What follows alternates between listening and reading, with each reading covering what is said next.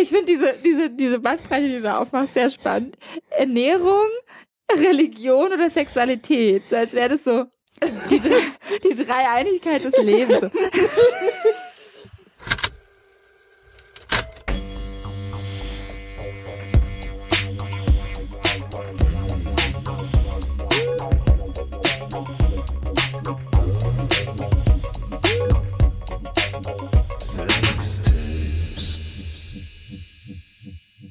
Hallo ihr Lieben, willkommen zurück zu Sextapes.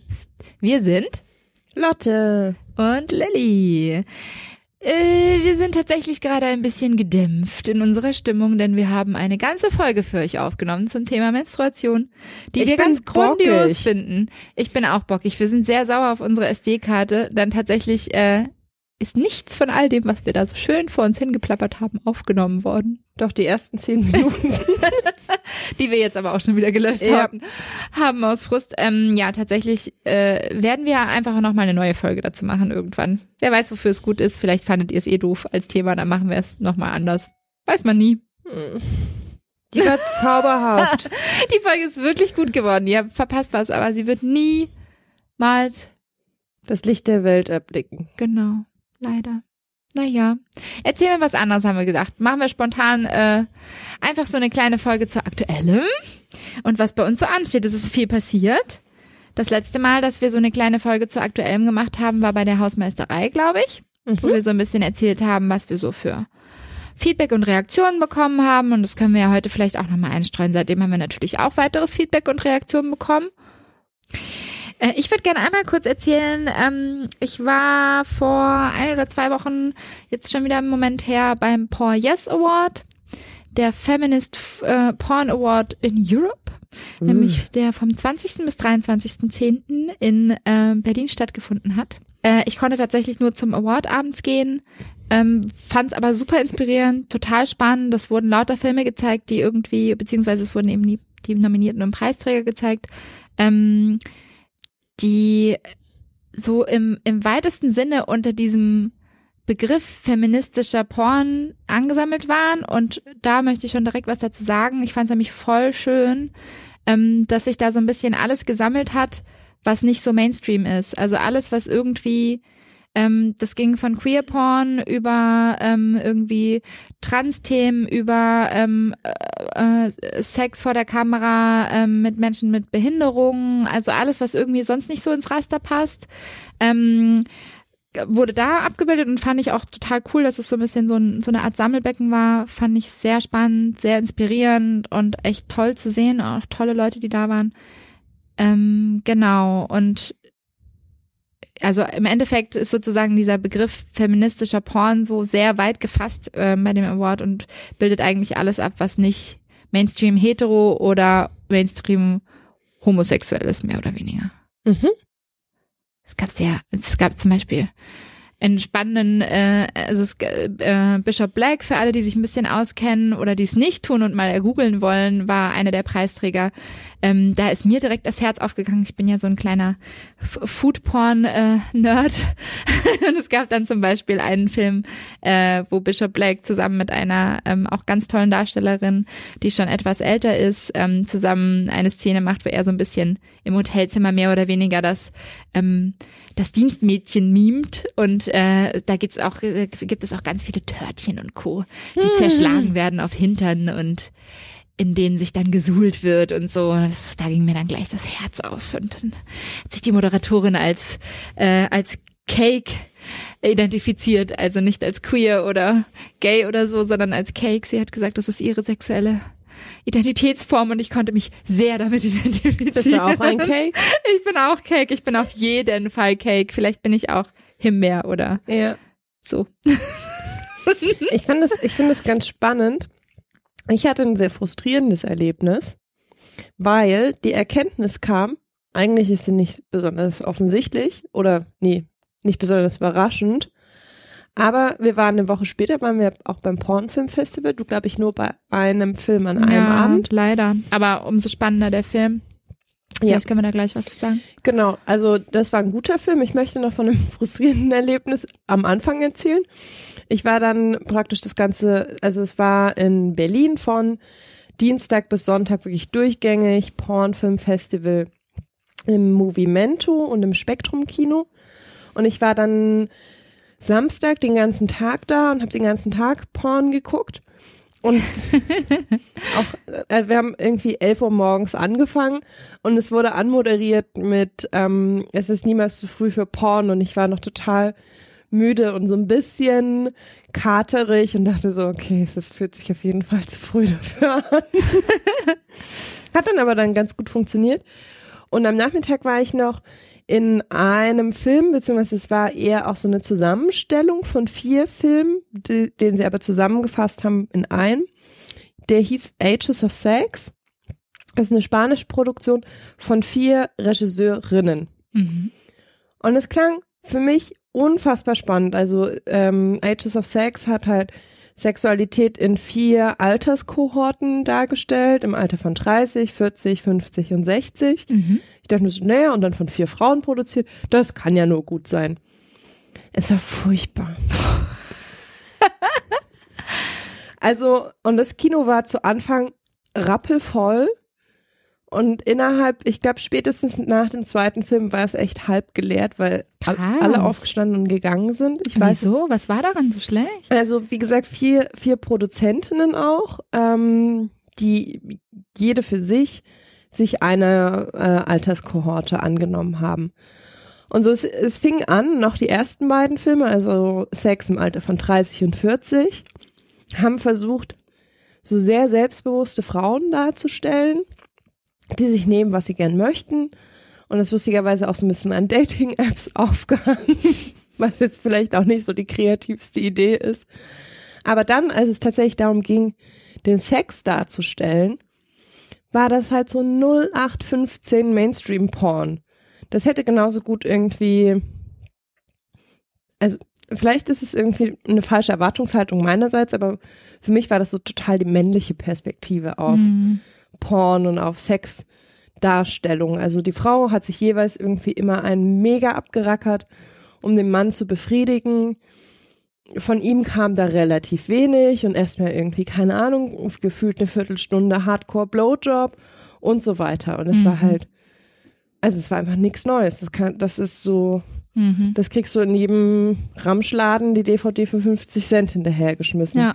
Und ich war echt ein bisschen enttäuscht, weil ich so dachte, okay, wenn, Frauen Porn produzieren, das war so ein bisschen meine Annahme.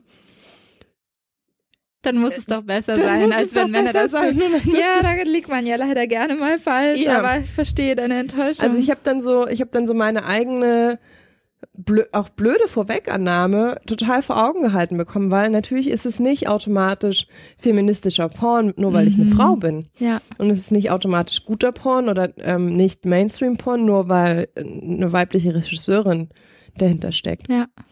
So ja, die anderen beiden, ähm, also in einem Alter von 50 und 60, das, da wurde es so ein bisschen besser. Also der im Alter von 50 war auch so ein bisschen abgeschmackt mit Fifty Shades of Grey Fantasien, aber dann war wenigstens die Darstellung von Sex ein bisschen anders. Ein bisschen hatte so einen leichten Twist. Im Alter von 60 war die Herangehensweise super schön. Also das war so das erste Mal, dass auch wirklich so eine Nähe aufgebaut wurde, dass die, dass die Darstellerinnen auch sehr nahbar waren. Es war auch das, also in dieser ganzen Reihe dann das erste Mal, dass nicht heterosexuelle mhm. äh, Sexualität dargestellt wurde, dass mal andere Körperformen gezeigt wurden, dass auch relativ selbstbewusst mit Narben, äh, Narben und vermeintlichen Makeln umgegangen wird.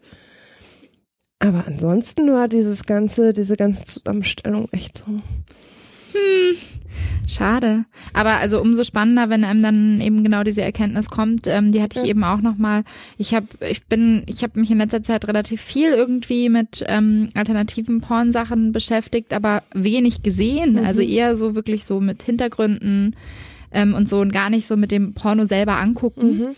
Ähm, und habe immer noch mal gedacht, krass, also weil ich auch so eine Grundannahme hatte von Porno, der mir gefällt, das ist sehr nischig, das gibt es im Zweifel vielleicht nicht so oder es gibt wenige Dinge, die mich wirklich so richtig ansprechen, dass mhm. ich mir mhm. das wirklich angucken will, was auch durchaus stimmt, aber es gibt eben Sachen und das fand ich ähm, beim Yes echt ganz spannend, dass ich gemerkt habe, es gibt Ähm, also es wurden auch wirklich so Sachen dargestellt, wo ich mir vorher wirklich äh, die Frage gestellt habe, wieso gibt's das eigentlich nie im Porno? Wieso sehe ich zum Beispiel nie in einem Porno, was ein bisschen eine doofe Frage ist, weil ich sehe einfach fast nie Porno, deshalb sehe ich natürlich auch nicht alternativen Porno. Ähm, aber wieso sieht man das nicht äh, genauso, äh, wieso, wieso sieht man nicht zum Beispiel eine Frau einen Mann penetrieren oder so mit einem Strap-on? Oder wieso sieht man nicht, ne, also solche Sachen, wieso sieht man nicht auch noch viel mehr ähm, äh, Genderspiele? Wieso sieht man nicht noch viel mehr ähm, wirklich Dinge, die eben nicht so klar stereotypisiert sind? Und ähm, das gab es beim Pioneers tatsächlich relativ viel und das fand ich auch echt cool. Also natürlich nicht alles, aber es gab schon einige Sachen, wo ich dachte, wow, das sind wirklich Sachen, die würde ich mir auch mhm. privat total gerne angucken. Und es gab vor allem, was ich da sehr spannend fand, eine totale Bandbreite. Also es gab von Sky Deep, die ähm, auch äh, Produzentin ist, eigentlich auch Musikerin ist, ähm, die äh, einen relativ humorvollen Mix aus Historien, Drama und Vampirporn, Vampir-Lesben-Porn gemacht hat. mit so ein bisschen Bondage, aber alles so mit einem wahnsinnigen, wahnsinnigen Augenzwinkern.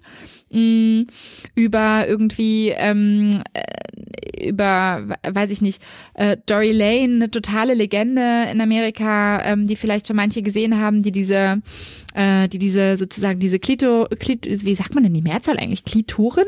Klitorisen Kliten? Oh Gott wieso weiß man das nicht?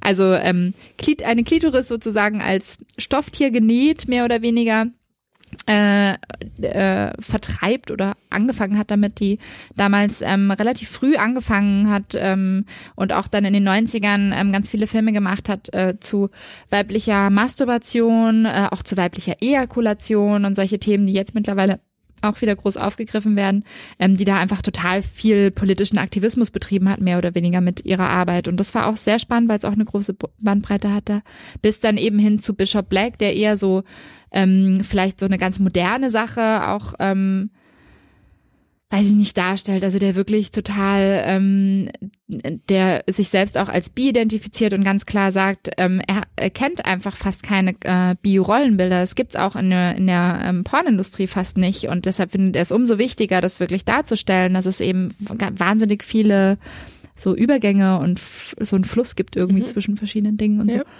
Also war echt, sollte man sich mal angucken. Ja, aber dann ist es umso trauriger, dass du nicht auf dem Rest des Pornfilmfestivals warst. Also ja. ich meine, Genau, lass uns mal haben, über die guten Sachen sprechen, die yeah, es da gab. Also ich meine, die haben, das war jetzt halt einfach nur so Eingriff ins Klo. Ich weiß auch ehrlich gesagt nicht so genau, also es ist ja kuratiert, warum sie den Film mit in die Auswahl genommen haben.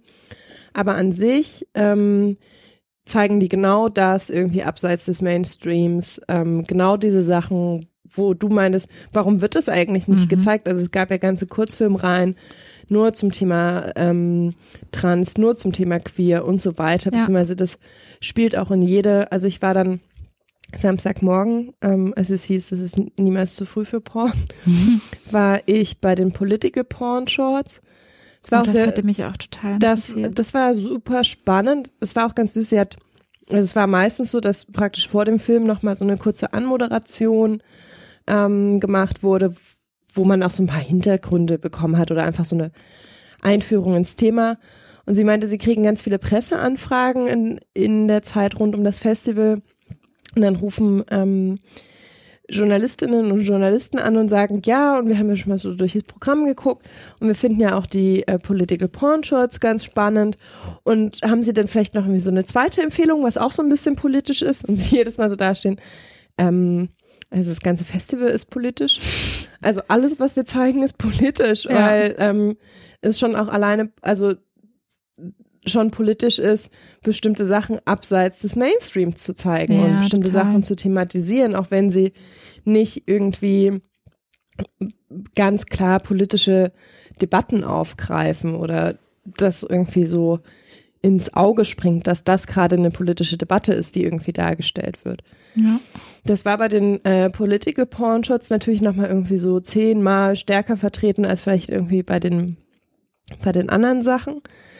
Das war hochspannend. Also es gab, war so eine ganz große Bandbreite von, also es gab zwei Filme zum Thema Flucht und Migration, mhm. was ich echt, also das war so ein, pff, also das irgendwie in den Porn-Kontext zu bringen, finde ich, also finde ich tatsächlich auch mutig und ist nicht irgendwie die erste Verbindung, die ich machen möchte Mhm. oder machen würde. Ja. Und ähm, der eine Film war da auch echt heiß diskutiert. Also das war ähm, ist eine Produktion von Bruce LaBruce, der ja auch recht äh, bekannt ist und teilweise auch nicht ganz unstrittig. Mhm. Also ich kenne einige, die sagen so, ja, ich kann mir irgendwie so die Sachen nicht angucken. Und ich hatte schon im Sommer von diesem Film gehört, also der heißt Refugees Welcome.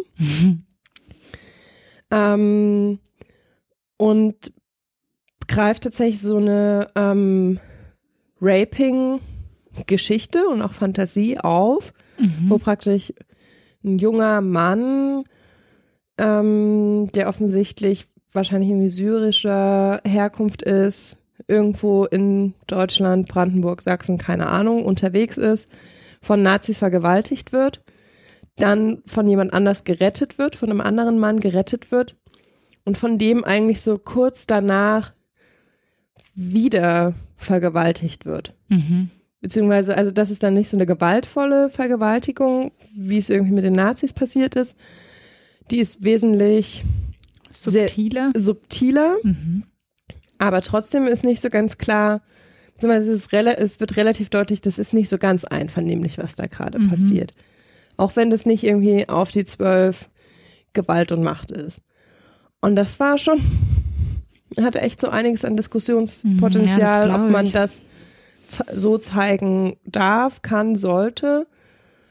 Und äh, es kam dann irgendwie so von der, durch die, von der Moderation auch die Rückfrage, beziehungsweise das Statement, okay, das ist halt ein Film, der mit Raping-Fantasien spielt. Ja.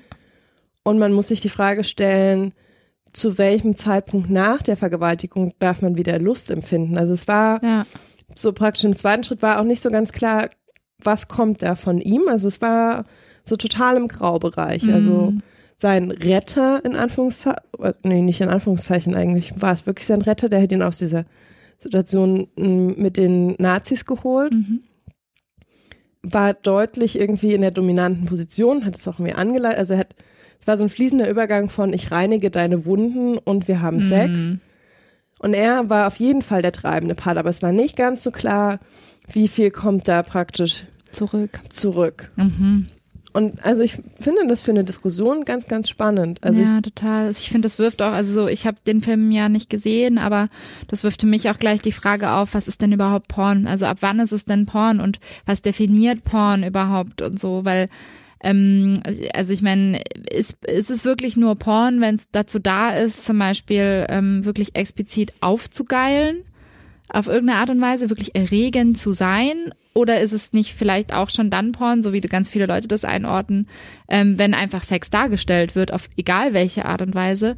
Und so oder so eben diese Frage, die du, die du da aufwirfst ähm, oder die da anscheinend aufgekommen ist, was ist denn, welche Fantasie ist denn erlaubt und welche Fantasie darf ich denn dann vielleicht auch darstellen? Weil ist eine Vergewaltigungsfantasie erlaubt? Ja, klar ist sie erlaubt. Also wieso darf ich sie dann nicht auch darstellen und sozusagen ein Bedürfnis danach vielleicht auch befriedigen? Aber natürlich hängen da wahnsinnig viele Konsequenzen dran. total. Ich habe da letztens auch ähm, mit jemandem drüber gesprochen, ähm, äh, über das Thema Kinderpornografie und dass es ähm, gerade, ähm, ich weiß jetzt nicht mehr, ich glaube in dem Zuge auch kam das irgendwie als Thema auf bei dem Festival oder ich weiß jetzt nicht mehr genau woanders, ähm, äh, dass es gerade Bestrebungen gibt oder Initiativen gibt, die versuchen ähm, mit äh, diesem Virtual Reality Porn sozusagen ähm, mehr oder weniger 3D angefertigten Porno zu machen, der als Kinderpornografie dient, ähm, damit eben kein echter Mensch sozusagen gebraucht wird, was auf der an, was, wo ich auf der einen Seite dachte, okay, geile Initiative, weil voll gut, dass sich dem Thema mal jemand annimmt und auch klug gedacht irgendwie, weil offensichtlich gibt es einen Bedarf. Es gibt Menschen, die diesen Bedarf offensichtlich haben und auf der anderen Seite natürlich total krass, weil die Implikation ja irgendwie auch ist, dass es okay ist und auch, was ich auch, also ist so das eine und auf das, das andere auch, in dem Moment, in dem ich etwas darstelle, und das ist ja immer die große Frage irgendwie, in dem Moment, in dem ich etwas visuell darstelle, Ich muss gerade sehr lachen, du schmeißt gerade was durcheinander. was Du hast das Gespräch mit mir geführt. Oh nein, echt? Ich wollte, ich wollte gerade am Anfang sagen, mit wem habe ich dieses Gespräch geführt? Warst du das? Und dann dachte ich, nein, ich glaube, das war es nicht du. Ich erinnere mich nämlich daran, dass ich irgendwie beim Heimgehen. Also, also entweder ist es super schräg und wir haben so innerhalb der letzten kurzen Zeit unabhängig voneinander mit anderen Leuten das gleiche Gespräch geführt, aber ich habe vor. Es macht total Sinn, dass mhm. wir das waren. Ich, ich habe ich hab, ich hab im Kopf, dass ich dieses Gespräch mit jemandem geführt habe, als ich gerade bei mir im Hausgang nach Hause gegangen bin, mit dieser Person sozusagen. Deshalb dachte ja. ich, dass es wahrscheinlich Tina war oder Stefan oder so, weißt ja. du? Lustig, aber also kann, kann natürlich auch sein, aber ich habe echt so vor nicht mal zwei Wochen genau dieses Gespräch geführt. Aber du wusstest das und hast es erzählt, weil ich wusste das nicht und man hat es mir erzählt. Ähm, ich habe das auf einer anderen Ebene geführt, aber ich glaube, das ist genau die Ebene, die du gerade ansprechen wolltest. Also wir sind ähm, genau durch ähm, äh, diese Virtual Reality äh, Brillen ähm, darauf gekommen, die ja vor allen Dingen auch ähm, in der Pornoindustrie jetzt einen relativ großen Boom haben. Also es mhm. ist nach wie vor ein Nischenthema, aber ähm, da ist halt auch das Geld da, solche neuen Techniken irgendwie äh, umfassend zu probieren und einzusetzen. Irgendwie ist, glaube ich, so das zweite Feld noch irgendwie so Gaming, mhm. aber dann hört es halt relativ schnell auf. Und genau darüber sind wir halt dann auf äh, VR-Porn gekommen. Und diese Frage, also wirklich diese moralische Frage, ist das denn in Ordnung, diese Technik zu nutzen, ähm, um pädophile Neigungen zu befriedigen? Mhm. Weil es kommt, also es kommt ja niemand zu Schaden. Es ist äh, Computer hergestellt, animiert. Hast du die Möglichkeit, Kinderpornografie zu produzieren, mhm. ohne dass dabei Kinder ähm, missbraucht werden? Und du hast die Möglichkeit, ähm, eine pädophile Neigung zu befriedigen, die ja, also das muss man vielleicht auch nochmal festhalten, tatsächlich einfach eine psychische Krankheit ist, die sich niemand aussucht und niemand hat diese pädophile Neigung, weil er irgendwie Bock hat, Kindern zu schaden, sondern weil es einfach nicht anders geht. Also das ist genauso wenig, wie ich mir Homosexualität oder Heterosexualität aussuchen kann ähm, oder eine Neigung zu, weiß ich nicht, BDSM und so weiter. Ja, wobei ich äh, direkt einhacken muss und äh, direkt äh, noch einen Schritt weitergehen würde mhm. und sagen würde, ich würde es nicht als Krankheit bezeichnen. Wir definieren es als Krankheit, weil es für uns sich krank anfühlt in der Gesellschaft und weil es Schaden in einer Gesellschaft und für Individuen verursacht. Aber ich meine, Homosexualität hat man auch ganz lange als Krankheit identifiziert und das bringt ganz viele Probleme mit sich, weil man dann immer das weil es dann immer so ein, auch sowas hat von, man kann es vielleicht kurieren oder man kann mhm. es heilen und das stimmt natürlich nicht. Ja. Also wenn du solche Neigungen hast, dann sind die einfach da. Die sind da. Punkt. Da kann man auch noch so viel dran rumdiskutieren, wie schlecht das jetzt ist, aber die Person, wie genau ja. wie du das sagst, hat sich nicht ausgesucht. Das ist einfach immer erstmal da. Und dann Stimmt. muss man halt also irgendwie damit umgehen. sollte man tatsächlich über das Wording äh, Erkrankung und Krankheit mhm. sprechen, ja. Genau, aber das war so ein bisschen die Frage. Ähm, ob das vielleicht auch eine Chance bietet, war ja, also war ja einfach in sehr vielen Fällen, und ich wollte das eigentlich im Zuge der Diskussion raussuchen und finde es jetzt schade, dass ich es bisher immer noch nicht gemacht habe. Ähm, ich habe es irgendwann mal gehört, aber die ähm, praktisch das Verhältnis von ich habe diese Neigung und es gibt tatsächlich eine Missbrauchshandlung, das mhm. ist ja ein mhm. riesiges Gefälle. Also nicht ja. jeder, der diese ähm, und nicht jede ähm, Person, die diese Neigung hat, wird tatsächlich zum Täter oder zur ja. Täterin. Ganz muss aber automatisch zum Täter werden in dem Moment, in dem er sich was Illegales anguckt. Sozusagen. Genau, also ja. aber genau, es gibt ja auch Menschen, die, es gibt ja auch Behandlungen, die irgendwie versuchen, denjenigen irgendwie ähm, zu unterstützen, mit mhm. diesem Bedürfnis umzugehen, weil halt klar ist, okay, das ist etwas, was in unserer Gesellschaft Schaden anrichtet und zum einen irgendwie der erste Schritt irgendwie nicht zum aktiven Täter oder zur aktiven Täterin zu werden, indem ich jemanden wirklich missbrauche, aber auch nicht im, im nächsten Schritt als passiver Part äh, Schaden anrichte, weil ich beispielsweise Kinderpornografie konsumiere. Mhm. Und damit den Umschlag genau. muss man nochmal machen, damit natürlich dafür sorge, dass irgendjemand überhaupt ein Interesse hat, welchen zu produzieren. Ja. Weil es gibt ein Publikum dafür, das im Zweifel auch bezahlt. Ja. Ja. Ähm, Genau, aber ich, ich wollte noch was auf was anderes ja. eingehen, nämlich dass ähm, da so eine ganz grundlegende moralisch, weil das, also das ist sowieso ein großes Thema, da müssen wir auf jeden Fall eh nochmal drüber sprechen, ja. Kinderpornografie oder überhaupt ähm, eine pädophile Neigung. Ähm, aber äh, ich meinte jetzt noch was ganz anderes, was für Porno eben auch gilt. Also grundsätzlich gibt's immer die Frage, die, die irgendwie mit solchen Dingen einhergeht, ähm, welche Implikation hat es, wenn ich was darstelle? Es ist genauso mit Gewalt, ähm, mit Gewaltdingen sozusagen, wenn ich eine Gewaltszene darstelle und die sehr realistisch wirkt. Was, was hat das für Konsequenzen? Mhm. Also die Menschen, die das sehen, was passiert mit denen? Ähm, wird dann wird immer viel darüber gesprochen, dass ähm, eventuell eben eine gewisse Grenze runtergesetzt wird, also dass man vielleicht äh, dann Gewalt auch gar nicht mehr so als was Schlimmes empfindet, wenn man das häufig hat, genauso wie es bei Porn eben ist, dass man dann irgendwie, dass sozusagen so ein, so ein, so ein Charmeempfinden runtergeht, aber eben auch so ein Empfinden für die Intensität, ein Empfinden für, ist das schlimm oder ist es gut oder ist es, wie, wie finde ich das irgendwie, dass das alles so ein bisschen abstumpft und ähm, dazu führt, dass man auch einen stärkeren Impuls zur Bedürfnisbefriedigung. Genau. Mhm. Und wenn man das jetzt mal als Grundlage nehmen würde, was wovon ich nicht weiß, ob das überhaupt stimmt, aber ich gehe jetzt einfach mal davon aus, weil es sind oder es gibt zumindest Menschen, bei denen das so ist. Mhm. Ähm, dann ist es natürlich so, in dem Moment, in dem ich ihnen irgendwie ähm, Kinderpornografie auch virtuell hergestellte Kinderpornografie zeige, ich im Zweifel das Risiko natürlich eingehe, dass diese Menschen sich angestachelt fühlen auf irgendeine Art und Weise und ihnen das irgendwann nicht mehr reicht, mhm. sich das nur noch anzugucken und dann vielleicht einen Schritt weiter zu gehen. Ja. Aber das hat man ja, also das ist ja trotzdem, das ist ja so oder so da, deshalb ist es so ein bisschen so ein. Genau, und das, ja, das war tatsächlich die Diskussion, in die wir dann gekommen mhm. sind, nämlich, was ist denn die Konsequenz? Passiert genau das? Ja. Also werden ähm, bestimmte Grenzen runtergesetzt und bestimmte Hemmschwellen runtergesetzt?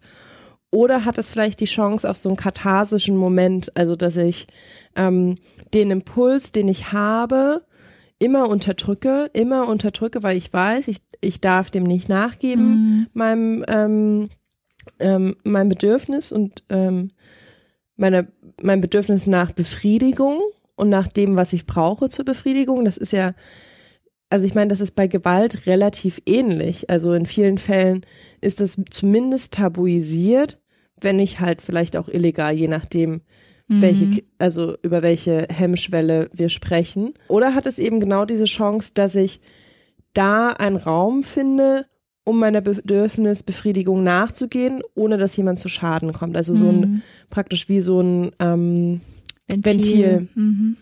Ja. Aber ich glaube, es, es gibt halt ich glaube, dass man das so leicht auch nicht genau, beantworten also kann. das ist, ist keine... wenn ich jetzt zum Beispiel an Porno denke oder eben ähm, durchaus auch von mir aus auch an Gewaltvideospiele, dann ist die Diskussion darüber, dass jeder, der sich äh, knallharte Gewaltvideospiele äh, reinzieht, irgendwie Ego-Shooter und Co., äh, automatisch zum Attentäter wird, natürlich völlig absurd, klar. Aber es gibt eben Menschen, und das ist ähm, egal, in welche Richtung das jetzt irgendwie geht, also egal, ob das Gewalt ist oder Sex ist oder was auch immer das ist, ähm, die vielleicht empfindlicher darauf reagieren als andere Leute und bei denen das vielleicht wirklich eine Art mhm. Trigger ist. Klar, das hast du aber mit anderen Dingen auch. Ein Trigger könnte auch was ganz anderes ja. sein.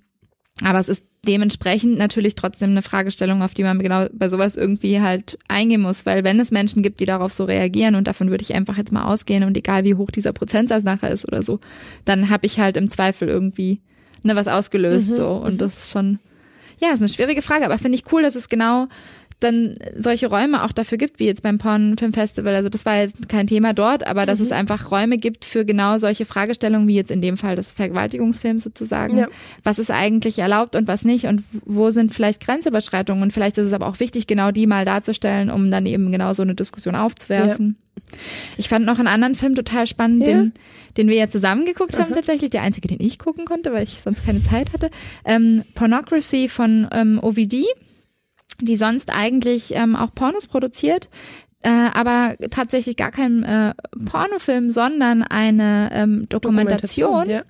Eine ganz tolle Dokumentation, wie ich fand, ähm, über die Pornoindustrie und ähm, die Hintergründe der Pornoindustrie und eigentlich fast so was wie ein Wirtschaftskrimi. so wirklich, sie geht dann so ein bisschen ähm, die ganzen Hintergründe ab. Ähm, wer steckt eigentlich hinter ähm, Plattformen wie YouPorn, Pornhub und Co.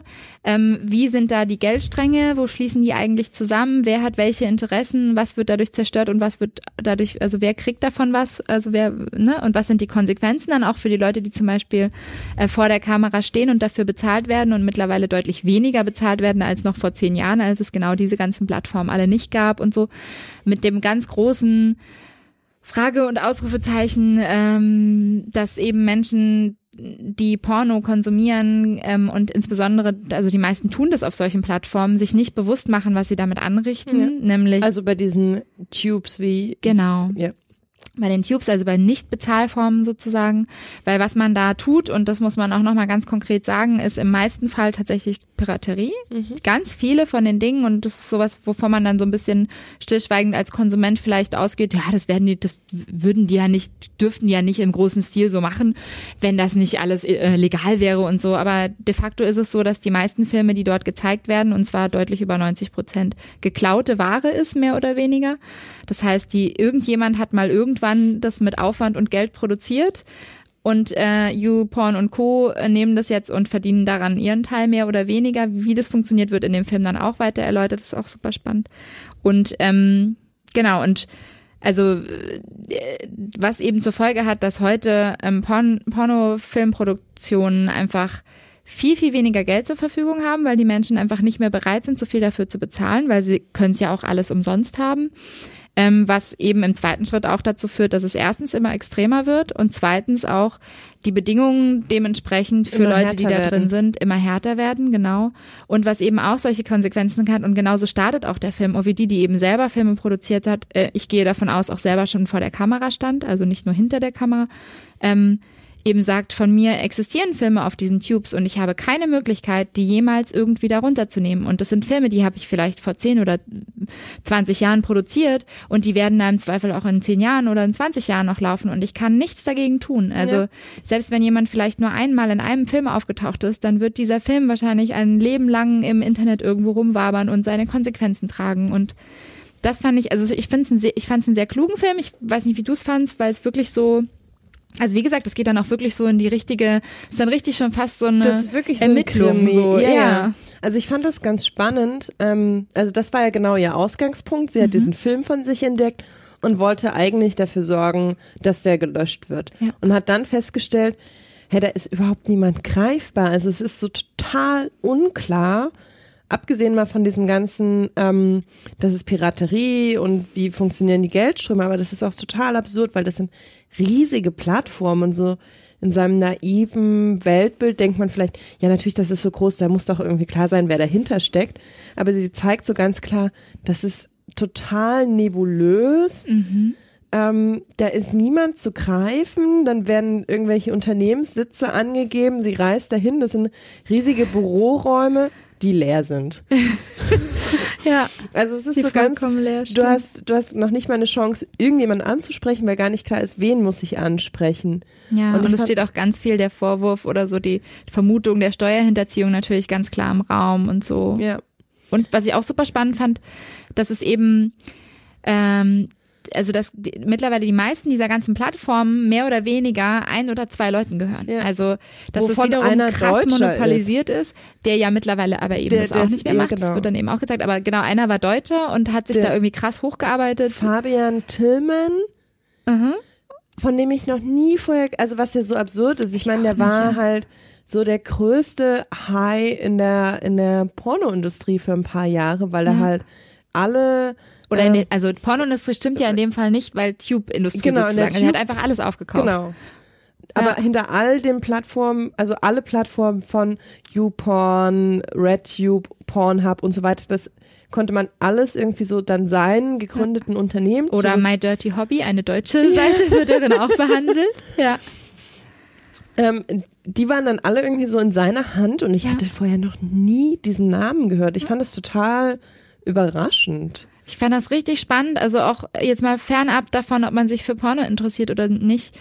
Äh, jeder, der äh, das wirklich, ich würde mir echt wünschen, dass jeder, der äh, Porno ab und zu konsumiert und nicht äh, irgendwie, weiß ich nicht, ganz genau weiß, wer es produziert hat und äh, die Leute selber kennt und Geld dafür auf den Tisch gelegt hat und ganz genau wo, weiß, wo das hinfließt, sich das mal anguckt, weil es gab, es sind, es wurden ganz viele Dinge so aufgerissen, ganz wenig konnte wirklich am Schluss beantwortet werden, aber genau dadurch fand ich, hatte der Film so eine totale Qualität, weil also weil so ganz viele Absurditäten aufgegriffen wurden. Eine ganz besonders tolle Szene fand ich zum Beispiel. Sie geht dann nach, auch nach Belgien, findet dann endlich eine dieser Firmen, eine dieser vielen Briefkastenfirmen, die bereit ist, mit ihr zu sprechen. Und das ist tatsächlich auch keine Briefkastenfirma, sondern in dem Fall wirklich ein legitimes Büro, mhm. ähm, wo irgendwie, weiß ich nicht, was sagt er, 120 Leute mhm. oder so haben die da sitzen oder 200 Leute, ich weiß es nicht mehr genau. Ähm, Natürlich alles Männer, die natürlich alle nur programmieren, weil im Endeffekt geht's nur um eine, es ist die, die Stellen sozusagen, ich glaube, da ging es sogar um My Dirty Hobby, ich weiß es gar nicht mehr genau. Nee, da ging es um diese Ah, um ähm, die, ähm, Webcam-Geschichte. Ja, genau. Webcam-Sachen, genau. Also die im Endeffekt nur eine Plattform darstellen. Also jeder kann da so, sozusagen selbst, genau das Prinzip dieser ganzen Tubes im Ja. Endeffekt ja auch, jeder kann da selbst seinen Content reinstellen, mehr oder weniger. Ähm, und in dem Fall war es eben äh, Webgirls oder Webcams. Ähm, und das sind einfach sch- schlicht und ergreifend Programmierer, die da sitzen und dafür sorgen, dass das Technische dahinter irgendwie funktioniert. Und dann sitzt da dieser Firmenchef, mit dem, mit dem sie redet, und der sagt dann halt ganz trocken, wahrscheinlich ist er sich selber gar nicht bewusst, was er da eigentlich gerade vom Stapel lässt, dass die halt irgendwie 120 oder 200, wie gesagt, ich weiß es nicht mehr, Mitarbeiter haben. Und ja, der Jahresumsatz liegt so bei, naja, so 300 Millionen und aufwärts, so 10 Prozent Wachstum im Jahr. Und er sagt das einfach so, man denkt sich so, was genau bezahlt ihr von diesem Geld? Diese Mitarbeiter. Und was noch? Nichts. Ja. Server im Zweifel und das war's. Weil sonst haben die keine Kosten. Das heißt, es ist ein wahnsinniges Geld, das da umgesetzt wird, das da in irgendwelche Richtungen fließt, von denen keiner weiß, wo das eigentlich landet irgendwie. Das finde ich schon absurd. Also es ist abgefahren. Plus die Tatsache, was da ja auch nochmal ganz klar gezeigt wurde, also es wurde ein Paar, ich glaube, die waren ein Paar, ähm, begleitet, die, glaube ich, bei My Mhm. Zwei Deutsche zwei auch. Deutsche, die, glaube ich, ganz viel bei My Dirty Hobby Ja. ähm, hochladen. Also das war echt so, so hausgemachter Porn. Er filmt, sie macht dann halt so eine Webcam-Show und dann hatten sie, äh, wurden sie gefragt, was sie denn daran verdienen oder was, welcher Anteil hängen bleibt. Ja. Und sie kriegen 22 Prozent Ja. von dem Geld, was für diese, für, äh, was da bezahlt wird.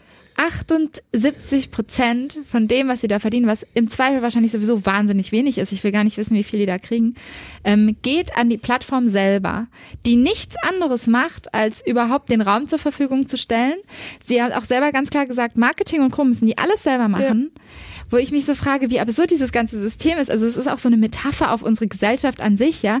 Die rackern sich da alle eins ab, weil sie manchmal vielleicht auch gar nicht anders können. Also, ne, es, sie reist ja dann auch in verschiedene Länder, dann ist sie ähm, am Schluss in, wo ist sie? In, nicht in Rumänien, sondern in Bulgarien? Bulgarien. Ich weiß es jetzt gerade nicht mehr genau. Ähm, also Nee, in Ungarn. In, Un ah, ja, das kann gut sein. Ich Mhm. weiß es, wie gesagt, gerade nicht mehr. Äh, irgendwo in, äh, in Osteuropa auf jeden Fall. Und ähm, äh, natürlich gibt's da auch ganz viele Frauen, die einfach vielleicht keine Alternative haben. Aber im Endeffekt, dieses ganze System ist mehr oder weniger darauf basiert, dass diese ganzen Leute, die ander nicht anders können oder die, die sich erhoffen, dadurch irgendwie vielleicht reich zu werden, irgendwas dadurch zu bekommen oder so, im Zweifel einfach nur das nächste Essen, ähm, dass die sich alle eins abrackern und das Geld landet aber ganz woanders. Und das ist so eine, ich dachte echt nochmal so, das ist so, das ist so eine Metapher für unsere insgesamte Gesellschafts- und kapitalistische Struktur, die wir insgesamt so haben, wo ich echt nochmal so dachte, das hat mich so, ich hatte zwischendurch echt so Momente, wo ich ich habe richtig vor mich hingeschnauft und dachte echt so, oh, das, ich stehe hier gleich auf voller Wut. Aber ich fand es also von dem her ein super wichtiges Stück, das Ovidie da geleistet hat und ähm, hat mich total gefreut, gerade weil es eben und gerade in diesem Zusammenhang das zu zeigen, aber auch weil es ein Film ist, den man überall anders bitte auch zeigen möchte sollte. Also würde ich mir wünschen, dass der regelmäßig auf öffentlichen äh, Sendern läuft, weil das einfach ARD spannend 20 Uhr 15. ist. Ja, genau. Ja. Warum nicht? Das wäre schön. Ich hatte, genau, ich möchte noch, also ich fand die Political Porn Shots wirklich ganz, ganz spannend. Ja. Ähm, abgesehen jetzt von dem Thema Flucht und Migration wurde da irgendwie, also wurden ganz unterschiedliche Sachen aufgemacht. Es gab auch zwei Kurzfilme, die ähm, die Wahl von Trump thematisiert haben. Die, also die beide lustigerweise so damit umgegangen sind, dass Trump meist dargestellt als Puppe oder mit Masken vergewaltigt wird. Also das- Komisch, woher diese Fantasie wohl Hm. kommt. Ähm, dann gab es noch einen ganz, ganz zauberhaften Film, ähm, der hieß Sex Workers Opera Behind the Scenes.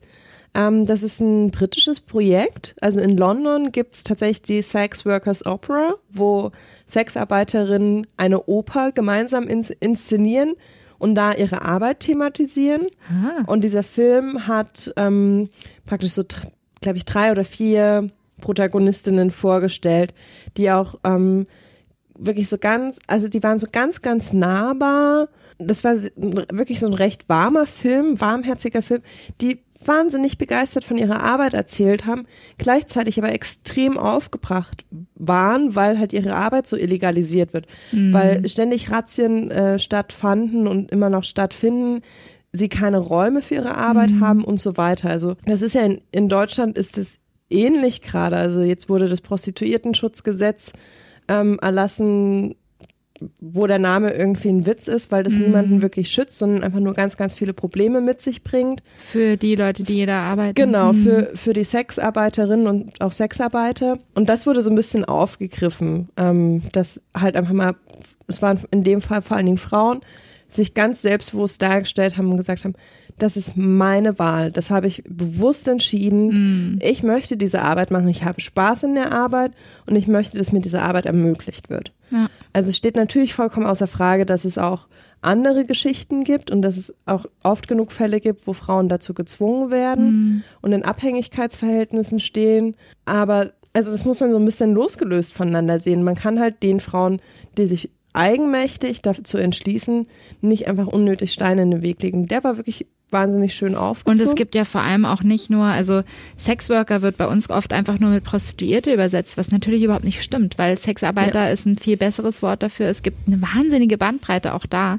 Es gibt Menschen, die wirklich ähm, im psychologischen Bereich irgendwie mit Sexarbeit arbeiten. Es ja. gibt Menschen, die ähm, die zum Beispiel andere Menschen nie anfassen und trotzdem Sexarbeiter sind, ähm, die auf eine ganz andere Art und Weise mit ihren äh, Klienten irgendwie umgehen. Und also ne, es gibt so eine so eine wahnsinnige Bandbreite, die damit ja auch völlig negiert wird. Also so es gibt dann immer nur die arme Frau, die sich halt hinlegt, um sich begatten zu lassen von dem Mann, der es gerade dringend nötig hat. Und im Zweifel ist sie vielleicht dazu gezwungen worden, was es natürlich gibt, klar. Ja, und das, da müssen natürlich Schutzgesetze her, aber auf der anderen Seite ist es halt auch nicht alles. Und das ist auch was, ja was so eine sehr, wo ich mich manchmal so ein bisschen aufrege, weil es so eine sehr konservative, sehr eingeschränkte Sicht auf das Ganze ist und ja, was auch dazu also führt, die, dass es wenige Leute gibt, die sich wirklich damit befassen. Ja, so. aber selbst die Schutz, also die Schutzgesetze, vor allen Dingen in Deutschland, schützen ja auch nicht die Leute, die im Abhängigkeitsverhältnis stehen. Im Gegenteil, die äh, bürgen noch sehr viel mehr Gefahren. Also es ist jetzt in Deutschland ja so, dass, dass es praktisch ein Regularium gibt, also die Frauen beziehungsweise Männer und Frauen, also alle, die in der Sexarbeit tätig sind, müssen zu regelmäßigen Gesundheitschecks. Fein. Also könnte man im ersten Schritt denken. Aber sie haben auch einen Ausweis, der sie äh, identifiziert mhm. als dieser Mensch betreibt Sexarbeit. Mit Name, mit Foto. Mhm. Was passiert, wenn dieser Ausweis verloren geht, irgendwie mhm. sich ermächtigt wird? Du bist total erpressbar. Ja. Selbst wenn du gar nicht mehr in, in dem Umfeld arbeitest, aber ja. Gerade dann, wenn ich in einem Abhängigkeitsverhältnis stehe, werden so viele also diese ganzen vermeintlichen Schutzmechanismen ja. üben, also können wahnsinnigen Druck aufbauen, weil ja. sie missbraucht werden können. Ja, ist also, schwierig. Ja, aber eigenes Thema. aber ich bin da immer so ein bisschen, ja. Was ich aber, also das waren so ähm, Sachen, die vielleicht auch so sehr offensichtlich sind, dass, ähm, dass wirklich so hochpolitische Sachen einfach aufgegriffen und in Porn übersetzt wird. Ähm, und der letzte Film, den fand ich, da war ich total zwiegespalten. Also der hatte ähm, Mutterschaft und Sexualität aufgegriffen, was ich, mhm. was ich total spannend finde. Das war auch ziemlich nett produziert. Also es war, war wirklich irgendwie ein Film, der nett anzuschauen war und ähm, der dieses Thema ganz klug aufgegriffen hat. Was ich super schwierig fand, war, ähm, der Film hat praktisch einen Dialog zwischen Mutter und Kind dargestellt. Mhm. Also es gab ähm, eine kindliche Darstellerin. Mhm. Ähm, die war nicht erkennbar. Die hatte eine, eine große Maske auf, so ein Pappmaché-Kopf. Also es war nicht nachvollziehbar, ähm, es war noch nicht mal klar, ist das ein Junge oder ein Mädchen. Es würde niemals wiedererkannt werden, aber es hat halt als drei-, vierjähriges Kind da mitgespielt und es gab ähm, Tonaufnahmen, also es war praktisch nachsynchronisiert, ähm, wo das Kind praktisch mit seiner Mutter über die Sexualität der Mutter spricht. Mhm. Also die Mutter hat wohl irgendwie immer mal wieder Dates und es steht auch gerade wieder so ein aktuelles Date an. Das Kind soll sich äh, verstecken, weil das würde ja die Männer abschrecken, weil sie ist ja eh schon irgendwie über 30 und wenn sie dann noch ein Kind hat und es schreckt ja ab und bitte versteck dich so. Mhm. Und da kommt so ein Dialog zustande und das Kind sagt dann halt auch so Sachen und das ist, also das wurde natürlich irgendwie skriptet und das hat das Kind einfach gesagt, ohne es zu verstehen. Und das fand ich aber hochproblematisch. Also ich dachte, also es war dann das Kind der Darstellerin und mhm. Produzentin. Mhm. Aber ich dachte mir so, du kannst doch dein Kind nicht dafür vor den Karren spannen, dass du jetzt da dein Filmchen produzierst. Und das Kind ähm, über Sex sprechen muss, obwohl es noch gar nicht versteht, was Sex überhaupt ist. Und was mhm. es da irgendwie gerade, also ich fand es total, ich war da sehr zwiegespalten. Mhm. Das klingt sehr schräg auf jeden Fall, so wie du sagst. Aber also ja, ich, ich frage mich bei solchen Sachen ja immer, und genau das ist ja auch das, was, ähm, genau das mit dem, äh, wie jetzt gerade auch mit dem Vergewaltigungsthema, ne? Manchmal sind solche Filme ja genau auch deshalb wichtig, um genau so eine Diskussion anzufeuern. Und mhm. manchmal ist es ja sogar die Intention der, der Person, die das produziert, eben genau diese äh, Diskussion sozusagen anzufeuern und zu sagen, hey, was ist überhaupt Total. erlaubt zum Beispiel? Was kann ich überhaupt machen mit Kindern? Und vielleicht ist es eben nicht okay, was ich hier gerade tue. Und genau deshalb zeige ich es euch, um klar zu machen, so, ist nicht okay. Weiß ich jetzt natürlich nicht, aber. Ja, also mh, hm, wäre, also kann sein. Und selbst wenn das so ist, finde ich, legitimiert das nicht. Also ich. Was sie getan hat. Was sie getan mhm. hat. Also ich bin da, glaube ich, auch immer, ich finde es total okay, Grenzen auszutesten, zu überschreiten. Also ich finde finde es da wesentlich unproblematischer. Ähm, weiß ich nicht, äh, Vergewaltigung im Zusammenhang mit Flucht und Migration darzustellen, weil das ja erwachsene Darsteller sind, die sich ähm, entscheiden können, möchte ich bei dieser Produktion mitwirken oder mhm. nicht. Aber ich finde es immer problematisch und es ist vollkommen egal, ob das irgendwie um Sexualität, Ernährung oder Religion geht, wenn Kinder für den eigenen Zweck so eingespannt werden zu einem Zeitpunkt, was machst du da? Ich finde diese, diese, diese Bandbreite, die du da aufmachst, sehr spannend. Ernährung, Religion oder Sexualität. So als wäre das so die, die Dreieinigkeit des Lebens. das, war jetzt, das war jetzt eine beispielhafte Auswahl, ja. aber das ist so, das sind aber tatsächlich, also ich meine, im Rahmen von Sexualität ist es mir bis auf den Zeitpunkt jetzt mit dem Film auch bisher selten begegnet. Mhm. Aber ich finde es, ähm, ich finde es schwierig, wenn ich meine Ernährungsweise einfach eins zu eins auf mein Kind übertrage, solange das noch nicht irgendwie frei entscheiden kann. Mhm. Also ich möchte, das ist halt, das, das ist auch mein ganz persönlicher Ansatz. Also ich kann das, kann da natürlich nicht für alle sprechen. Ähm, aber für mich wäre das so aus meinen, weiß ich nicht, aus meiner Wertevorstellung heraus nicht okay, nur weil ich vegan, vegetarisch lebe, meinem Kind Fleisch zu verbieten. Mhm. Also ich kann gefragt, wenn es für mich nicht normal ist, Fleisch zu essen und es auch für mich nicht normal ist, meinem Kind Fleisch zu geben, muss ich mich dann überwinden, nur weil es der gesellschaftliche Standard nee, ist? Weißt du, also nee, nee, also ich würde, ich würde beispielsweise dann nicht äh, zwingend Fleisch zu Hause zuzubereiten, mhm. aber wenn das Kind beispielsweise in der Schule Fleisch essen möchte mhm, also oder bei der mhm. äh, bei der Oma oder bei der Tante oder ja. bei Freunden, ja. dann soll es das bitte schön machen. Ja. Also dann soll es das gerne ausprobieren und soll irgendwann sich selbst seine Meinung bilden. Aber ich möchte dem Kind nicht irgendwas verbieten. Mhm. Ich meine, es ist was anderes, ich würde es, ich würde es wahrscheinlich nicht anbieten und zubereiten. Dann gibt's halt zu Hause kein Fleisch, aber überall anders sonst. Pff, bitteschön. Mhm. Und gleich, also gleich ist eigentlich so ein bisschen, also es ist natürlich ein ganz anderer Mechanismus, aber bei Religion sehe ich das ähnlich. Ich finde es total schwierig, Kinder im Klein, Kleinstkindalter zu taufen und in die Kirche einzuführen, weil sie ja noch gar keine Entscheidungsfreiheit darüber haben, ob das irgendwie überhaupt ihren Werten entspricht. Mhm. Also was würde denn dagegen sprechen, diese Entscheidung zu vertagen?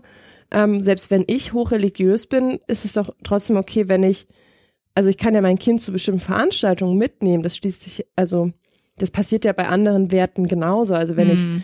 bei irgendeinem Thema besonders aktivistisch unterwegs bin oder das mir am Herzen liegt, kommt das Kind ja automatisch damit in Berührung, ja. weil das irgendwie in meinem Leben sagen, ist. Das hast ja eh. Das habe ich ja eh, ja. aber so eine immer wirklich mhm. so ein so ein bewusster Schritt von ich trete in die Kirche ein, was ja eine Taufe eigentlich beinhaltet, ja. kann ich ja niemanden überborden. Ja der noch, der noch nicht mal wahrscheinlich sprechen kann. Ist Weil er tatsächlich auch relativ ungewöhnlich. Also die meisten Religionen, ähm, das ist echt so ein, so ein Christentum-Ding, Ja. habe ich letztens nochmal drüber nachgedacht, dass ähm, bei den meisten Religionen ähm, sind die Kinder zumindest im Teenie-Alter, also ne, so Konfirmation ist Ja. ein Klassiker, äh, im, äh, Bar Mitzvah ist ein Klassiker, Ja. also wo man dann wirklich so diesen Eintrittsritus mehr oder weniger auch so ähm, größer feiert oder vielleicht sogar noch noch älter ist irgendwie, Ja. wo es dann eben so ein, jetzt entscheide ich mich wirklich, was will ich eigentlich? Ich meine, die Frage ist ja eh nochmal, kann ich irgendwie im Teenie-Alter mich schon aktiv dagegen entscheiden, Ja, was genau. irgendwie in meiner Familie Status Genau. Ich quo wollte ist? gerade sagen, da finde ich es genauso schwierig, das weil ich meine, also wenn ich zurückdenke, ich wollte zum Beispiel, ich bin gar nicht getauft, weil ich habe Mhm. einfach keine religiöse Zugehörigkeit, die mir auf, die ich aus meiner Familie bekommen habe sozusagen. Ähm, und ich weiß noch, dass ich unbedingt konfirmiert werden wollte, weil alle anderen, die Aber hast konfirmiert das- wurden, Hast du das angesprochen? ja, ja, ja, ich wollte das unbedingt machen, aber ja nicht, weil ich unbedingt in die Religion eintreten wollte, Mhm. sondern weil alle haben Geschenke bekommen und haben ein Fest bekommen und es gab irgendwie, ne, die ganze Familie ist zusammengekommen und hat das gefeiert und so, das wollte ich auch, ja klar. Wir hatten im Osten Aber- die Jugendweihe dafür. Ja. Aber ne, also Und so das- vom ja. Prinzip her, in dem Alter ist man auch noch nicht so weit, von Ja, dem her ist es natürlich. immer irgendwie anzweifelhaft, aber ja, ich weiß Aber- schon, was du meinst. Genau, aber in dem Film, ich fand das halt echt, also ich meine, die Mutter ist Pornoproduzentin. Natürlich wird das Kind früh mit Sexualität in Verbindung kommen. Das finde ich, auch- also finde ich auch überhaupt nicht problematisch, sondern eher eigentlich ganz schön für so einen selbstbewussten Umgang. Aber also sie meinte, glaube ich, die war so drei, vier, fünf, als der Film aufgenommen wurde. Und sie da einzuspannen, das finde ich total schwierig. Und dann hat sie noch so, sie war dann auch da und hat kurz gesprochen und meinte, ja, die ist jetzt sieben und die größte Feministin, die ich kenne. Und ich dachte mir so, ah, come on. Also, Hm. ganz ehrlich, ein siebenjähriges Kind kann keine Feministin sein. Also sie kann natürlich ähm, sich ansatzweise mit solchen Gedanken auseinandersetzen, aber noch nicht irgendwie für ein bestimmtes Thema, also für ein politisches Thema so sehr brennen, dass ich sagen kann, das ist die größte Feministin, die ich kenne. Ja, das ist ja dann Also dafür reicht ja, dafür reicht ja die, so dafür hingesagt, ja. ja, ja, aber das war, das war schon so, ja, ich habe dann, ich habe ihr das dann später erklärt, was sie da gemacht hat. Und äh, ja, findet sie super. Und ich denke mir so, ja, aber sie versteht es immer noch nicht. Hm. Also es war, ich war da echt zwiegespalten, obwohl ich das total wichtig fand, dieses Thema aufzugreifen. Ich fand auch die Idee nicht schlecht, aber ich dachte so, ne, ich weiß nicht, ob man dafür jetzt unbedingt ein Kind. Ja. Verstehe. Also ja, spannendes Wochenende. Viele, viele Eindrücke. Ja, ich habe auch gedacht, was ich mir total wünschen würde, ähm, ich habe uns das schon mal gleich als Kalender reingesetzt, äh, liebe Leute, ähm, dass wir nächstes Jahr vielleicht sogar äh, vorab einfach schon mal mit ein paar Leuten dazu sprechen und euch schon früher erinnern, ähm, bevor das Poyes und ähm, auch das Pornfilmfestival stattfindet, weil ähm, es sich wirklich lohnt, dafür auch im Zweifel ähm, nach Berlin anzureisen, wenn man hier nicht unbedingt Mhm. wohnt, äh, wenn man sich dafür interessiert und sich wirklich mal ein paar Sachen anzugucken, weil es lohnt sich total. Jetzt haben wir doch nur über Porn gesprochen ja, und gar irgendwie nicht. schon. Und das Witzige es ist spannend gerade. Ja, aber das, das Lustige ist, ich habe ja im Vorfeld doch gesagt, ne, ich kann da nichts zu sagen. das ist in zwei Sätzen abgefrühstückt. Aber ich habe auch so ein, ich habe ein merkwürdiges Verhältnis zu Porn. Also mich erregt das so null. Mhm. Also es ist, ist auch irgendwie vollkommen egal, ob das äh, schön produziert und nicht Mainstream ist. Ich glaube, das ist einfach nicht mein Medium der Erregung. Mhm. Ich finde das alles total spannend und ich gucke mir das gern an, weil ich irgendwie praktisch so ein bisschen auf der Metaebene interessiert bin. Ich will Mhm. gucken, was sind Themen, wie werden Themen angegangen, wie werden Sachen aufgegriffen Ja. und umgesetzt. Und ich, also ich freue mich dann immer, wenn es praktisch, also dass es jetzt gerade so eine Entwicklung gibt, dass man auch so äh, in verschiedene Richtungen Grenzen verlässt und aufarbeitet. Aber ich würde mir, weiß ich nicht, zu Hause niemals, nicht wirklich ein nicht Mhm. niemals. Ich mache das ab und zu, probiere ich das aus und bin jedes Mal so, ja, geht schon. Also irgendwie kann ich mich dazu befriedigen, aber eigentlich braucht's das auch nicht. Ja, Also ich bin da überhaupt ja nicht spannend. Bei mir geht's begeistert. auch so. Hm. Wir haben da, glaube ich, auch schon mal drüber gesprochen, dass ähm, tatsächlich für mich auch ganz oft so der der Ton so ein Abturner ist. Ich brauche das Bild nicht unbedingt. Nur Bild turnt mich nicht unbedingt an. Und der Ton dazu ist aber meistens nachsynchronisiert oder einfach gefaked. Also Ja. in Mainstream-Porn ist es einfach keine echte Erregung und das hört man auch, wenn man da sehr sensibel drauf ist. Ich weiß nicht mehr, haben wir das in der letzten Folge so drin gehabt oder haben wir das rausgeschnitten? Nee, wir hatten das, wir hatten das gar nicht in einer unserer eigenen Folgen erzählt, sondern als wir bei ah, 4000 Hertz zu ja. Besuch waren. Oh, das solltet ihr euch übrigens anhören. Eine das große Empfehlung. Das haben wir gar nicht groß äh, erzählt. Also für alle, die das nicht mitbekommen haben, wir waren ähm, Mitte des Jahres, irgendwie Ende des Sommers, ist auch noch nicht so lang her eigentlich, ähm, bei Christian Konradi von 4000 Hertz und waren bei Frequenz 4000. Der hat uns interviewt zum Thema Sex Podcasts und äh, genau, was ist das für eine Entwicklung und warum machen wir das und so. Mhm. Ähm, das war total spannend, ein sehr schönes Gespräch und hat wirklich Spaß gemacht, oder? Also ich fand's Das toll. war ganz zauberhaft. Ja, ja, Christian Konradi ist toll. Wir sind Fans jetzt. Ja. Aber ich war vorher schon ein ganz großer Fan. Ja, stimmt, du warst vorher auch schon großer Fan. Ja, genau. Äh, aber was wollte ich jetzt eigentlich sagen? Ähm, ach so, da, genau, da, als wir da waren, sind wir auch auf das Thema Pornos ja, gekommen. Genau. Und dann genau. haben wir schon über die, die Problematik des Audios gesprochen. Genau, aber dann sagen wir es auch für all die, die das da nicht gehört haben, ist tatsächlich, ähm, also ich funktioniere da total auditiv für mich muss es sich echt anhören und ich reagiere sehr sensibel darauf, wenn es das nicht tut. Und in fast allen, also würde fast behaupten, 95 Prozent aller Fälle, die ich bis jetzt gesehen habe, ist es nicht echt oder zumindest übertrieben für den Film eben. Und das funktioniert für mich einfach nicht. Mhm. Dann bin ich einfach nicht erregt. Und du hast auch gesagt, dass es bei dir so ähnlich ist. Das ne? ist bei mir genau, also der äh, die Sensibilität und das, ich bin dann abgetürnt, ist mhm. genauso. Bei mir ist es aber einfach so, ich mache dann den Ton aus Mhm, stimmt, das hast du gesagt, ja. und dann funktioniert das. Ja. Also wir hatten auch ähm, bei diesem Ages of Sex, ich fand halt den letzten Film, Sex im Alter von 60, wahnsinnig toll. Ähm, und man hätte, also die haben dann auch zwischendrin gesprochen oder so, dieses ganze Vorgeplänkel war mit Gespräch. Mhm. Da waren, ich war noch mit einer Freundin da und wir haben beide gesagt, boah, man hätte den Ton weglassen mhm. müssen, dann wäre es so gut gewesen. Also auch schlechte Dialoge im Porn also dann bin ich halt irgendwie ja. sofort abgeturnt. Aber nachvollziehbar. Ich meine, es sind halt keine professionellen Schauspieler, die eine Ausbildung gemacht haben. Wie spreche ich authentisch? Ja, manchmal schon. Manchmal schon, aber so im ja. Normalfall, vor allen Dingen auch im Mainstream-Porn, ja, wirst du wenig Leute finden, die wirklich ein Gefühl dafür haben, und auf, also auf der Produ genau, aus, und auf ja. der Produzentenseite ja genauso. Niemand hat gelernt, ein ordentliches Drehbuch für Dialoge zu schreiben. Ja, oder hat ein Interesse daran, weil ja. das ist einfach nicht Ziel der Sache. Ja, ist lustig, weil für mich ist es genau andersrum. Wenn ich was gefunden habe, was ich wirklich gut finde, was super selten der Fall ist, auch weil ich super selten suche, aber wenn ich was gefunden habe, was ich gut finde, dann finde ich es meistens gut wegen dem Ton und dann stelle ich einfach, dann höre ich das zum Beispiel über Kopfhörer und gucke mir gar nicht mehr an, was da passiert, sondern höre mir das nur noch an. Und in dem Zuge finde ich auch Audioporn ganz spannend. Aber das werden wir nochmal ansprechen in einer extra Folge, weil da gibt's, äh, sind wir auch schon gefragt worden ähm, über unsere Mails. Äh, trotz des fehlenden Kontaktformulars haben wir trotzdem Mails bekommen und die ähm, wieder nicht beantwortet. Wieder nicht beantwortet. Jedenfalls nicht zuverlässig. genau, was ich noch sagen wollte, ist mir nämlich gerade eingefallen, als du gerade gesagt hast, ähm, Kommunikation und Sprechen im Porn und Warte so. ganz kurz, ich möchte eine Ankündigung machen. Um Weihnachten werde ich frei haben und spätestens spätestens zu Weihnachten schreibe ich euch allen zurück. Ich mache diese Ankündigung nicht, weil doch, solche doch, Versprechungen halte ich nicht ein. Aber du kannst es gerne Ich, ich mache das. Das ist mein Weihnachtsgeschenk an alle. Oh, das ist schön. Wenn auch verspätet. Also manche Mails kamen auch schon im Juli. Wir antworten, wie gesagt, immer. Es kann nur ein bisschen dauern. Ja. Aber genau, was ich gerade sagen wollte, dieses Kommunikationsding, fand ich beim Poyes einen total spannenden Punkt, weil es gab ähm, eine Regisseurin oder Produzentin, ich weiß es nicht mehr genau, die ausgezeichnet wurde ähm, für ihre Filme und bei der zum Beispiel es einige Filme gab, also es wurden dann immer relativ viele Ausschnitte von verschiedenen Filmen gezeigt zu den jeweils Nominierten.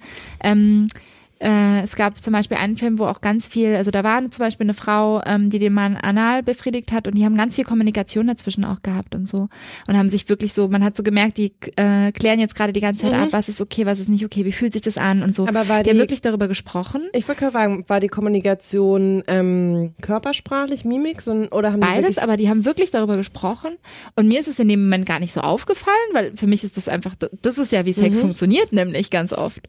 Deshalb habe ich das im ersten Moment gar nicht so als anders wahrgenommen und dann ähm, hat die Moderatorin aber nochmal ganz klar gefragt, als sie dann auf die Bühne gekommen ist, so hey, bei dir ist es ja ein richtiges Thema, das wird dargestellt, das sehe ich sonst nicht. Äh, warum ist es eigentlich so und warum hast du dich entschieden, das mit reinzunehmen? Und da dachte ich erst so, das stimmt total. Und sie hat auch nochmal ganz klar gesagt, diese ganzen Absprachen, die passieren müssen, auch gerade bei einem Dreh, ähm, benutzen wir ein Gummi, ähm, in, in welchem Moment ziehen wir das über, äh, was ist für dich okay und was nicht, fühlt sich das gerade gut an. Also diese ganzen Dinge, die man beim normalen Sex natürlich jederzeit irgendwie kommunizieren muss. Es gibt irgendeinen Weg, wie man das kommunizieren muss. Die werden im Porn ja immer völlig rausgeschnitten. Du hast immer nur den Akt an sich, du hast immer nur diesen, diesen Teil, der an sich irgendwie anscheinend funktioniert. Und sie meinte auch nochmal, dass es ähm, was ist, wo ich auch total ähm, beistimmen würde, gerade bei Menschen, die vielleicht noch relativ jung sind, die noch sehr beeinflussbar sind, die noch nicht so ein gutes eigenes Gefühl für Sexualität haben und noch nicht so einen Erfahrungsschatz haben, die vielleicht viel Porno konsumieren, ähm, die haben dann im Zweifel, denken dann, also das ist normal das so. ist normal so, das muss irgendwie funktionieren, wir können nicht darüber reden oder so. Und gerade denen muss man doch eigentlich total vorleben, ja, es gibt Absprachen, die passieren müssen. Manche Dinge müssen kommuniziert werden und vielleicht nicht nur körperlich, sondern auch verbal, weil das gehört irgendwie dazu und es läuft eben nicht immer alles rund. Und manchmal gehen auch Sachen schief und es ist total wichtig, darüber zu reden so. Und das, das fand ich einen total wichtigen Punkt, wo ich nochmal so dachte, ja, auf jeden Fall. Mhm. Mehr Kommunikation im Porn, aber dann vielleicht eben nicht so, Oh, äh, was ist denn, was hast denn du da für einen Vorschlaghammer in deinem äh, äh, Werkzeuggürtel? Sondern halt, hey, nee, finde ich gerade nicht geil, können wir mal die Position wechseln? Warum denn eigentlich nicht? Also, fand ich total gut. apropos Kommunikation, ähm, wir haben da auch noch sowas offen. ja. Ähm, wir haben, als wir uns entschlossen haben, den Podcast zu machen, ist jetzt auch fast ein Jahr her. It's crazy. Wir haben fast einjähriges. Noch Also, nicht ganz. noch nicht ganz. Das Jedenfalls- feiern wir dann noch. Jedenfalls von der Idee. Ich meine, rausgekommen sind wir erst im ähm, Mai. Ja. Ähm, hatten wir die erst, eine unserer ersten wirklich Probeaufnahmen, wo wir einfach probiert haben, wie fühlt sich das an mit dem Mikro und haben wir da Bock drauf, können wir das uns vorstellen. Hatten wir eine Folge aufgenommen zum Thema Kommunikation beim Sex und rund um den Se um, um Sex und so weiter. Die dann halt technisch so schlecht war, dass wir sie nicht genommen haben, aber die eigentlich inhaltlich ganz spannend ist, die wir immer noch mal machen wollten. Die wir noch machen werden. Wir werden es tun. Wir werden sie machen. Wir haben sie immer nur aufgeschoben. Ähm, ich ich äh, greife das gerade auf, weil ich eine Hörermail vor mir habe, die Ja. darauf abzielt. Ähm, also wir werden dazu auf jeden Fall mindestens eine Folge machen. Eigentlich äh, könnte ich mir da zehn verschiedene Folgen vorstellen, aber wir fangen irgendwann mal mit einer an ähm, zum Thema Kommunikation und wie spricht man über Sex. Und ich möchte das ganz kurz, ich werde es nicht vorlesen, weil diese Mail unfassbar lang ist, aber ganz, ganz wunderschön. Vielen Dank an Elmar, der uns geschrieben hat. Also äh, riesen Eine zauberhafte Mail. wirklich äh, ganz viel Lob, auch ganz, ganz süß, äh, wirklich ganz süß formuliert. Ich hatte ein ganz warmes Gefühl in meinem kleinen Herzen, als ich das gelesen habe. Und er hatte aber auch einen Kritikpunkt und eine Frage, also es war so ein bisschen Kritik und Frage. Er meinte, dass wir relativ technisch über Sex sprechen. Mhm. Also wir sprechen vom Penetrieren, Penis, Vagina und so weiter. Das ist ihm so ein bisschen zu kalt Ja. was ich total nachvollziehen kann, ähm, wo ich aber ganz kurz, also einfach sage, ich weiß gar nicht, wie es für dich ist, aber warum ich das so mache, Mhm. ähm, das ist eine relativ bewusste Entscheidung, weil ich finde, dass die deutsche Sprache furchtbar schlecht dafür geeignet ist, um über Sex zu sprechen. Mhm. Also ich, ich, das ist tatsächlich aus einer Not heraus. Also ja. mir fehlt Vokabular, um in so einer Situation wie hier, wo es auch, also wo es gar nicht sexy sein soll, über Sex zu sprechen, ohne dass es technisch klingt. Mhm. Ja, ich glaube, da sind wir wieder bei dem alten Problem. Es gibt äh, entweder Verniedlichungen, die wir nicht benutzen wollen, oder eben äh, relativ hartes, gewaltvolles Vokabular. Und dazwischen gibt es eigentlich nur medizinisches Vokabular, was dann irgendwie, was wir dann halt äh, vielleicht manchmal auch so als Mangel an Alternativen benutzen. Aber da spielt ja noch was anderes rein. Für mich ist es nämlich auch so, also äh, zwei Dinge eigentlich, nämlich erstens, wir könnten auch vieles ausklammern, dadurch wäre es irgendwie poetischer, also ne, man kann viele Dinge anders, man kann sie umschreiben Ja, und nicht klar und dann benennen. und nicht klar benennen, dadurch wirkt es dann gleich irgendwie viel weiß ich nicht, viel zärtlicher und so umarmender vielleicht auch und so. Aber das ist im Zweifel ja genau das, was wir eigentlich ja ein bisschen vermeiden wollen. Wir wollen ja nicht also weil es hat dann auch schnell sowas von, ah, mein da unten und mein, also weißt du, wie ich ja. meine, das ist dann schnell so ein, ähm, ah, Dinge, die ich nicht benenne und so und das ist genau das, was wir vermeiden wollen. Wir wollen ja genau Dinge benennen. Ja. Wir wollen ja über Dinge ganz klar sprechen, über die vielleicht sonst eben so nicht klar gesprochen wird. Ähm, und das andere ist aber auch so ein, es geht eben auch manchmal um, um vielleicht technische Dinge, weil, und da haben wir auch schon mal drüber gesprochen, wie eben so romantische Dinge auch nicht immer so ansprechen, weil es geht eben in erster Linie erstmal um Sex und nicht unbedingt um eine liebevolle Bindung, die da oft mit dranhängt, aber das ist dann, war in manchen Folgen auch einfach nicht das Thema. Also wenn wir über Handarbeit sprechen oder über ähm, weiß ich nicht, Analsex, was wir jetzt noch nicht haben, dann äh, reden wir nicht darüber, wie liebevoll man sich gerade mit dem Partner irgendwie einig sein muss, um das oder zu tun. Oder wie heiß sondern, das ist oder genau, sondern dann geht's oft eher auch um die Fragestellung, wie mache ich das eigentlich, wie muss ich das vorbereiten, also wirklich so ganz handfeste Anleitungen oder Tipps und Dinge, die wir erlebt haben und so. Aber ich äh, kann das durchaus nachvollziehen. Also ich kann das total nachvollziehen und mhm. äh, das ist auch was, was mich manchmal so, also in dieser gefangenen Rolle dann auch selber so ein bisschen nervt. Ich, so, ja, ich will eigentlich was anderes benutzen, aber es gibt nicht wirklich eine Alternative. Ja. Und ich finde, ähm, weiß ich nicht, ich finde Penetration ist für mich mittlerweile so gebräuchlich,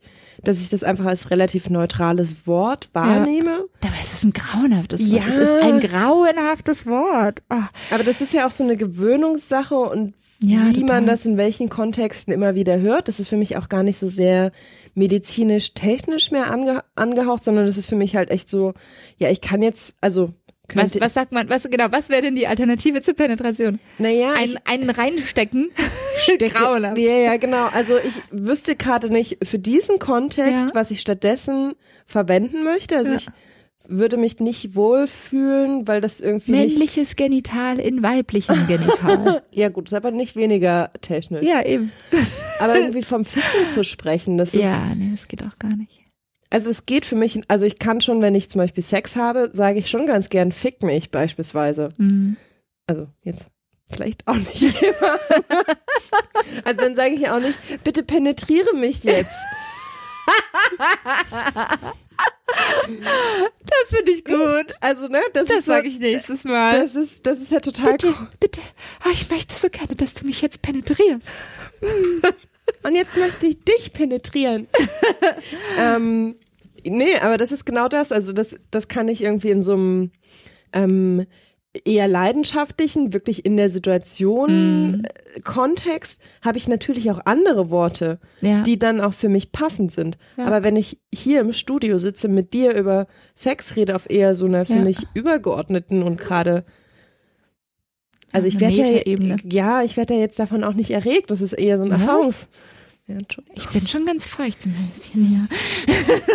Manchmal. Nein, aber das ist tatsächlich, ähm, und ja auch, was dazu kommt, die Menschen, die uns hören, wissen ja auch gar nicht, in was für einer Situation ihr gerade seid. Also es kann gut sein, ihr spült gerade nebenher ab oder weiß ich nicht, strickt oder fahrt Auto oder so. Oder ihr seid vielleicht tatsächlich wirklich gerade in einem erregten Modus, aber das wissen wir ja nicht. Ja. Also ich gehe immer erstmal davon aus, dass am anderen Ende Menschen sind, die gerade relativ genauso neutral meine, meine sich Schwester damit befassen. So. hat mir letztens erzählt, dass sie den Podcast immer hört, wenn sie das Haus ähm, äh, die, wie heißt das denn, Hausarbeit? Ja, also äh, dieses Put, äh, Hausputz macht sozusagen. Ja, also nicht Hausputz im Sinne von Wohnungen aufräumen und, und säubern, sondern ähm, es gibt doch immer manchmal sind das noch so Überbleibsel aus DDR-Zeiten, ähm, so Putzpläne dass man den Hausflur reinigen ah, muss. Ah, Kehrwoche meinst ja, du? Ja, Kehr- und Wischwoche. Ah. Wenn sie das macht, hört sie scheinbar ab und zu den Podcast, was ich so irgendwie eine schräge Vorstellung finde. Aber das habe ich schon häufiger gehört. Ich habe ich hab schon Dinge,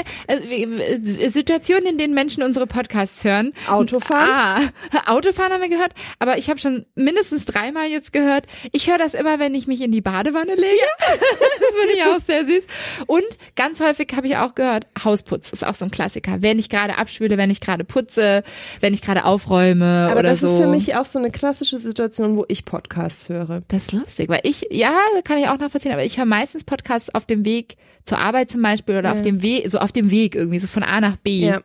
also da höre ich es auch ganz gern, aber tatsächlich passiert es relativ selten, weil meine Wege so kurz sind. Mm, ja, okay. Mm. Ähm, genau, also erstens wissen wir auch nicht, in welcher Situation ihr gerade seid. Ja. Und tatsächlich hat ja auch jeder so seine eigene Konnotation. Also wir haben, glaube ich, in dieser Probefolge auch darüber gesprochen.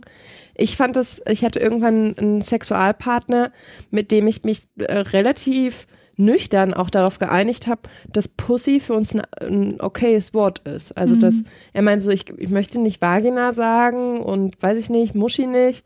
Und, ich, und wir haben uns dann einfach so sehr einvernehmlich auf Pussy geeignet, dass es auch überhaupt nicht abwertend gemeint ist, Mhm. sondern das ist so unser Wort jetzt dafür. Ja. Wo du ja auch gesagt hast, das würde für dich gar nicht gehen, Nee, weil nee. du bist. Pussy war nicht das Problem. Fotze war das Problem. Fotze War geht das für mich Fotze? gar nicht. Das ist für mich so ein absolutes Unwort. Das ist so negativ besetzt. Vielleicht Nie im ja- Leben würde ich mich selbst und meine Körperteile als Fotze bezeichnen. Aha. Und ich würde auch, ich benutze das Wort grundsätzlich nicht, auch nicht als Schimpfwort. Ich finde das ein richtig schlimmes Wort. Ja. Das, ja, ja, das war, ich weiß das noch, darüber haben wir schon mal gesprochen. Vielleicht war das auch Fotze. Aber das ist lustig, weil ich habe ähm, mich mit jemandem unterhalten, der gemeint hat, der ist Australier und der ist, ähm, äh, bei denen ist zum Beispiel Kant gerade so ein großes Ding. Also Echt? Kant, was ja, Ja, eigentlich so übersetzt wird als, ne, also mehr oder weniger eben auch eigentlich fast ein Fotze. Äquivalent zu Fotze, vielleicht Ja. nicht ganz so extrem, aber schon. Ähm, und in Australien meint er, ist das mittlerweile so ein Wort wie vielleicht bei uns irgendwie geil oder so, das so Ah. ganz aus diesem Kontext mittlerweile schon fast rausfällt. Ja. Also, dass Menschen einfach benutzen, you can't und so und, und äh, in ganz vielen Zusammenhängen benutzen und auch noch nicht mal mehr unbedingt abwerten, sondern das einfach irgendwie so einbauen. Und es hat schon nicht mehr, also wenn du dann sagst, so, hey, weißt du eigentlich, was du da gerade sagst, dann denken sie kurz drüber nach und merken, stimmt, aber eigentlich ist das Wort an sich schon gar nicht mehr diese Besetzung, die es eigentlich ursprünglich mal war. Solche Sachen passieren ja auch, muss ich nur gerade dran denken. Ja. Ja, aber das ist, also da sind ja eben genau diese ähm, ganz persönlichen Grenzen. Was nehme ich als abwertend wahr? Was ist für mich ein Wort, was okay ist?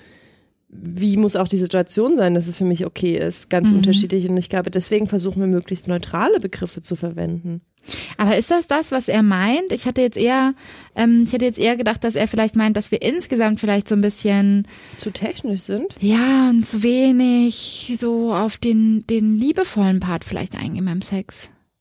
Ich habe ja das Gefühl, dass wir das durchaus tun, aber wir tun es natürlich mit Worten. Also wir, wir umschreiben nicht viel, sondern ich glaube, dass wir tatsächlich ähm, vielleicht schon auch manchmal ähm, vieles so voraussetzen, weil für mich ist das klar und für dich ist das klar. Wir Mhm. sind, glaube ich, beide relativ selektiv in der Auswahl unserer Sexpartner oder zumindest auf jeden Fall in der Auswahl unserer Beziehungspartner, Dass es für uns Ähm, so selbstverständlich ist, dass, dass wir wenn das gar nicht thematisieren. Genau, dachte ich gerade. Das weißt du, dass wir das so mitklingen lassen, weil für dich und mich ist es klar. Und wenn Mhm. nur du und ich im Raum sind, dann brauchen wir uns das gegenseitig nicht zu erzählen, sozusagen. Aber wenn andere Leute uns zuhören, vielleicht Mhm. vermissen sie das dann.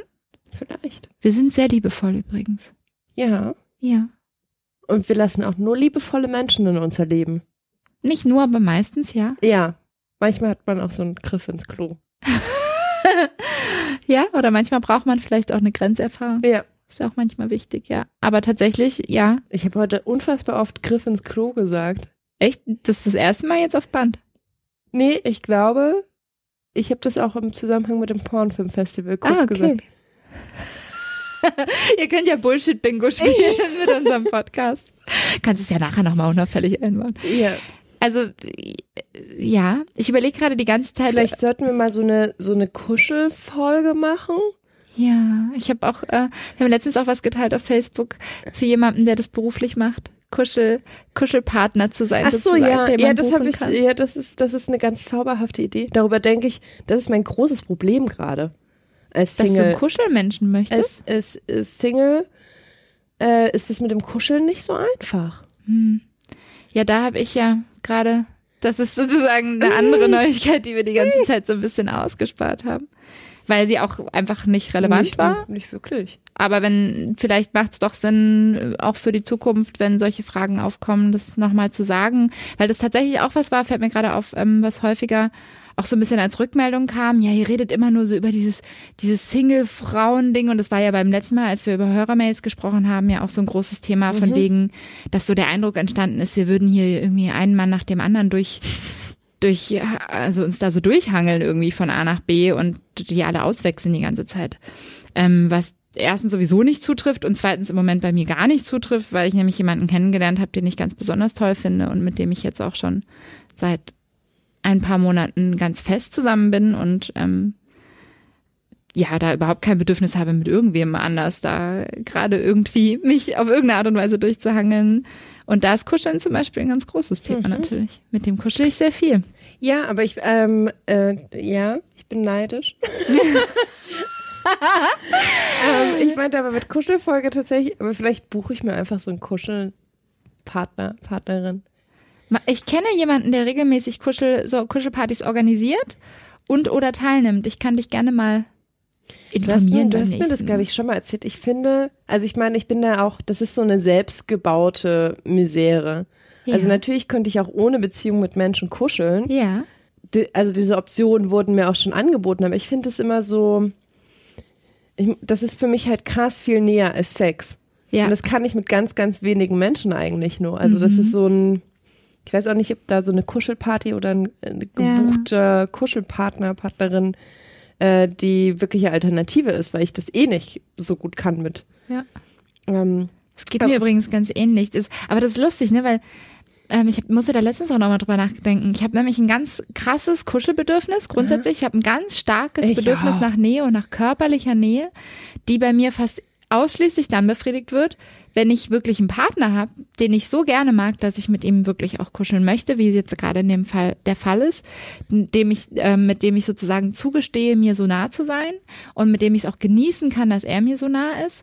Und ähm, ich fand es aber nochmal so lustig, dass ähm, ich glaube, dass es in meinem Freundeskreis, also in unserem Freundeskreis, ganz oft Menschen sind, die, die dieses, die so ein ganz starkes Kuschelbedürfnis haben und gleichzeitig dieses, ne, also dieses, aber trotzdem wir, kann wir befriedigen dieses Kuschelbedürfnis gegenseitig ja nicht. Also du ja. und ich kuscheln auch nicht wirklich miteinander, nee. obwohl wir beide wissen, dass wir ein Kuschelbedürfnis ja. haben. Aber ich, ich kenne dieses Gefühl total gut, das was du beschreibst, so dieses, das ist dann irgendwie nicht, da kann man sich vielleicht nicht so richtig rein entspannen oder so. Ja. Das ist echt Das ist schräg. total komisch. Also ich, ich kann mir das auch nicht so richtig erklären. Also selbst ähm, mit Menschen also die ich wirklich gerne mag und die ich, die ich wirklich auch vielleicht über einen längeren Zeitraum treffe ähm, und mit denen ich mir körperlich sehr, sehr nah bin, vor allen Dingen auch auf einer sexuellen mhm. Ebene.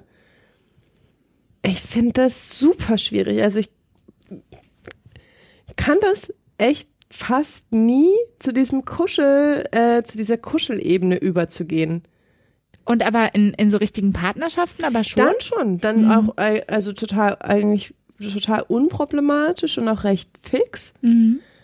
Aber es braucht für mich, glaube ich, so ein ganz klares Setting. Ja, ich weiß total, was du meinst. Es braucht einen ganz klaren Rahmen. In einer also, Beziehung ist es okay und alles andere ist dann so ein schwammiges mhm. Grauding und dann weiß man schon nicht ja, mehr. Das macht mich bin, dann auch immer nervös. Genau, und ich bin aber auch, also ich, das bezieht sich ja auf so andere Sachen. Das lachen alle immer so ein bisschen, weil ich ja niemanden bei mir übernachten lasse.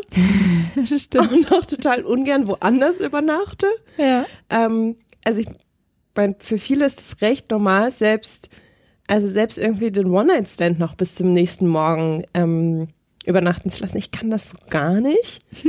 Und ich hatte irgendwann im Sommer, hatte ich Sex mit ähm, einem Freund, der dann auch bei mir übernachten durfte. Also es war halt eh irgendwie mega früh beziehungsweise also spät, schrägstrich früh mhm. und ich hätte ein wahnsinnig schlechtes Gewissen gehabt, ihn rauszuwerfen.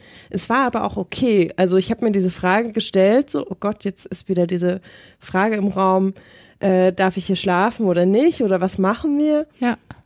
Und ich habe dann immer so ein ganz, ganz beklemmendes Gefühl, wenn Menschen bei mir übernachten wollen. Also ja. halt vor allen Dingen so Sexualpartner. Bei Freunden gar nicht so, also es übernachten auch Freunde bei mir, das ist fein. Aber so, so Sexpartner, mhm das geht Kann nicht. ich nicht. Also das kann ich auch nicht, wenn ich mich, selbst wenn ich irgendwie verknallt bin und wir uns häufiger treffen, das ist super schwer für mich. Mhm. In dem Zusammenhang ging das dann ganz gut, weil wir halt so eine freundschaftliche Basis hatten und das eher so, okay, wir sind Freunde und sind jetzt irgendwie zufällig im Bett gelandet. Klar kannst du hier schlafen. Das war dann auch echt, ich habe das gemerkt, ich war dann irgendwie super entspannt und alle waren so, was, der hat bei dir geschlafen? also es war nicht so, was, der hatte Sex? So, oh Gott, Leute, du hast jemanden bei dir übernachtet. beobachten lassen. Ich war so, ja. That's big. Und ich war so, ja, das war auch sogar ziemlich nett. ja, es ist halt echt, ja, Und das kann ich echt nicht. Äh, für jeden ist Intimität halt irgendwie auch was anderes. Und ich finde auch, das Kuscheln ist für mich nicht, nicht intimer, aber es ist eine ganz andere Form Ja. von Intimität einfach. Ja, total. Also, ja, für alle da draußen, die vielleicht regelmäßig mit mir zu tun haben, ich weiß nicht, ich kann nicht für dich sprechen, das musst du selber sagen, aber für mich ist es so, ich freue mich tatsächlich jedes Mal, wenn jemand selber die Initiative ergreift und mich umarmt zum Beispiel Ja. und mich ankuschelt auf irgendeine Art und Weise, wenn es jetzt nicht irgendwie ungewollt sexuell oder so, das nicht, aber wenn jemand einfach irgendwie Kollegen, Freunde, ähm, die irgendwie, ich merke dann oft, dass so ein Impuls da ist und ich glaube, ich so total ausstrahle, nee, lieber nicht. Aber eigentlich innerlich denke ich immer, ja, mich. Von dem her, wenn ihr zögert, tut's einfach. Ihr dürft mich jederzeit umarmen und ich bin dann vielleicht ein bisschen steif und kann mich nicht so richtig rein entspannen, aber eigentlich innerlich rufe ich, ja, danke. ich möchte zustimmen. Ja. Und können wir vielleicht so eine, können wir so eine private Kuschelparty machen? Also, wo wir nur Leute einladen, die wir kennen und mögen Ja, finde ich gut. und dann kuscheln? Können wir ja mal andenken. Weil mit Fremden weiß ich nicht, ob ich das auf so einer Party könnte, aber mit so Freunden kuscheln? Wir haben ja auch ähm, beim, beim Pornfilmfestival und davor Leute kennengelernt, äh, die jetzt gerade in einer anderen Stadt eine Sexparty vielleicht gründen Ach so, wollen. ja. Wenn die das wirklich tun und wenn sie wirklich äh, genau so weit sind, dann laden wir sie bestimmt nochmal ein und fragen sie ein bisschen aus, was man da so machen muss und wie das so gelaufen ist und so. Aber, ähm, Aber die machen ja eine Sexparty. die machen eine Sexparty, aber ich meine, im Endeffekt sind das auch einfach, die haben sich auch einfach gedacht, so ja, wollen wir gerne mal ausprobieren, gibt's bei uns nicht, machen wir Ach halt selber. so. Von dem her könnten wir auch einfach sagen, hm, wollen wir gerne haben, machen wir jetzt einfach selber eine Kuschelparty. Mhm. Können wir ja nochmal auf Tape drüber sprechen. Ja. Ich muss noch eine andere Ankündigung machen. Ähm, Lilly guckt ganz entsetzt. Was? Ähm, ich habe geheiratet, bin schwanger und wandere aus. Nein, ähm, wir hatten das schon auf verschiedenen Kanälen so ein bisschen kommuniziert, aber das noch nie hier im Podcast so ganz klar benannt. Also wahrscheinlich ist es schon aufgefallen, dass wir gerade sehr viel unregelmäßiger veröffentlichen. Ja. Ähm, das wird in naher Zukunft wahrscheinlich auch nicht so viel besser.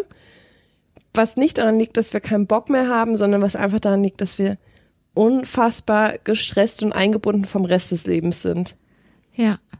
Das stimmt. Tatsächlich hätten wir, glaube ich, beide gerne noch mehr, viel mehr Zeit für den Podcast, weil wir es beide ganz toll finden. Aber im Endeffekt ist es eben doch einfach nur ein Hobby. So, so toll wir das finden, dass ihr alle zuhört, aber solange niemand dafür bezahlt und wir auch gar nicht die Möglichkeit haben, das überhaupt in unserem Alltag einzubinden, selbst wenn ihr dafür bezahlen würdet und dann könnten wir trotzdem nicht unbedingt mehr Zeit schaffen, ähm, ist es eben leider was, was so ein bisschen, Hinten abfällt. ja, was zeitlich einfach eingeschränkt sein muss. Ja. Das ist leider so. Ähm, aber ich, also ich glaube ja, dass ihr euch trotzdem alle freut, oder? Wenn das, ob das jetzt nun alle zwei Wochen oder alle vier Wochen kommt, freut ihr euch so oder so, oder? Manchmal sind es ja vielleicht auch alle drei. Wir gucken einfach. Wir machen das einfach so, wie es für uns okay ist. Und dafür machen wir es vielleicht auch länger. Ja. Und hätte heute die, die SD-Karte uns nicht im Stich gelassen, hätten wir auch zwei Folgen hintereinander rausballern können, aber tja, Tja, manchmal soll es nicht sein. Thema Menstruation. Unser Herz, Herz blutet jetzt. Das ist, ja, sonst nix. sonst leider nichts. Das ja, war schön. das war schön. Jetzt müssen wir noch ein, zwei Sachen zum Abschluss sagen, nämlich erstens, dass wir natürlich wie immer bei Kiez FM aufgenommen haben. Kiez FM in der Trautenau Straße in Berlin. Ihr solltet euch auf jeden Fall überlegen, falls ihr einen Podcast macht, solltet ihr es hier aufnehmen, weil es ist, wir haben auch sogar schon jemanden angeworben. wir haben schon jemanden angeworben, Bald kommt ein toller neuer Podcast auf Ja. den Markt. der überhaupt nichts mit dem zu tun hat, was wir machen. Nein. Aber vielleicht kündigen wir ihn trotzdem mal an. Wer weiß. ähm, genau, aber äh, genau, also wenn ihr da Interesse dran habt, dann guckt euch das mal an im Internet ähm, www.kiezfm.de. Nee, kiez.fm. Kiez.fm, genau. Aber die Mailadresse ist mail at kiez.fm. Ja. Genau. So oder so, schaut euch an, tretet in Kontakt mit Adrian oder Felix, die das organisieren. Genau. Alles wahnsinnig herzig, unkompliziert und tolle Technik, die man sich nicht selbst kaufen muss, wenn man erstmal ausprobieren will. Genau. Das war das eine und das andere war, Was müssen wir noch sagen? Ich, ich wollte einmal was sagen, was so ein bisschen, jetzt wird's kurz kitschig, es tut mir leid. Oh. Es wurde ja mehr Liebe gewünscht. Ich kann gerne ein bisschen mehr Liebe geben. Ich äh, wollte mal ein kleines Shoutout machen zu all euch tollen Hörern da draußen, weil ich, mir jedes Mal wieder das Herz aufgeht, auch wenn wir so selten antworten, bei jedem einzelnen Kommentar, bei jeder Ja. einzelnen Erwähnung, bei jedem einzelnen ähm, Brief, E-Mail sozusagen, die wir bekommen. Ich freue mich jedes Mal einen Keks und mein Herz geht, quillt total über. Es ist wunderschön. Es macht wirklich Spaß. Danke, wollte ich sagen eigentlich noch. Ja. Mhm. Was ihr nicht sehen könnt, Lotte grinst auch gerade wie ein Honigkuchenpferd. Ja, Selig das, vor sich diese hin. Menschen sind da ganz, ganz zauberhaft da draußen. Ja. Das ist echt was, was wir so nicht erwartet haben. Nee, das stimmt. Also wenn ihr seid viel toller, als wir gedacht Ja. haben. Okay, dann bis zum nächsten Mal. Bis zum nächsten Mal. Folgt uns auf Twitter oder Facebook und lasst uns ein, eine kleine Rezi da auf iTunes, wenn ihr uns gut findet. Oder schreibt uns Mails, die wir spätestens zu Weihnachten beantworten, also ich. Jetzt könnt ihr noch schnell alles äh, losschicken, dann kann ich das alles abarbeiten von, Genau. zu Weihnachten. Mail at sextapes-podcast.de. Genau. Macht's gut. Bis dann. Tschüss.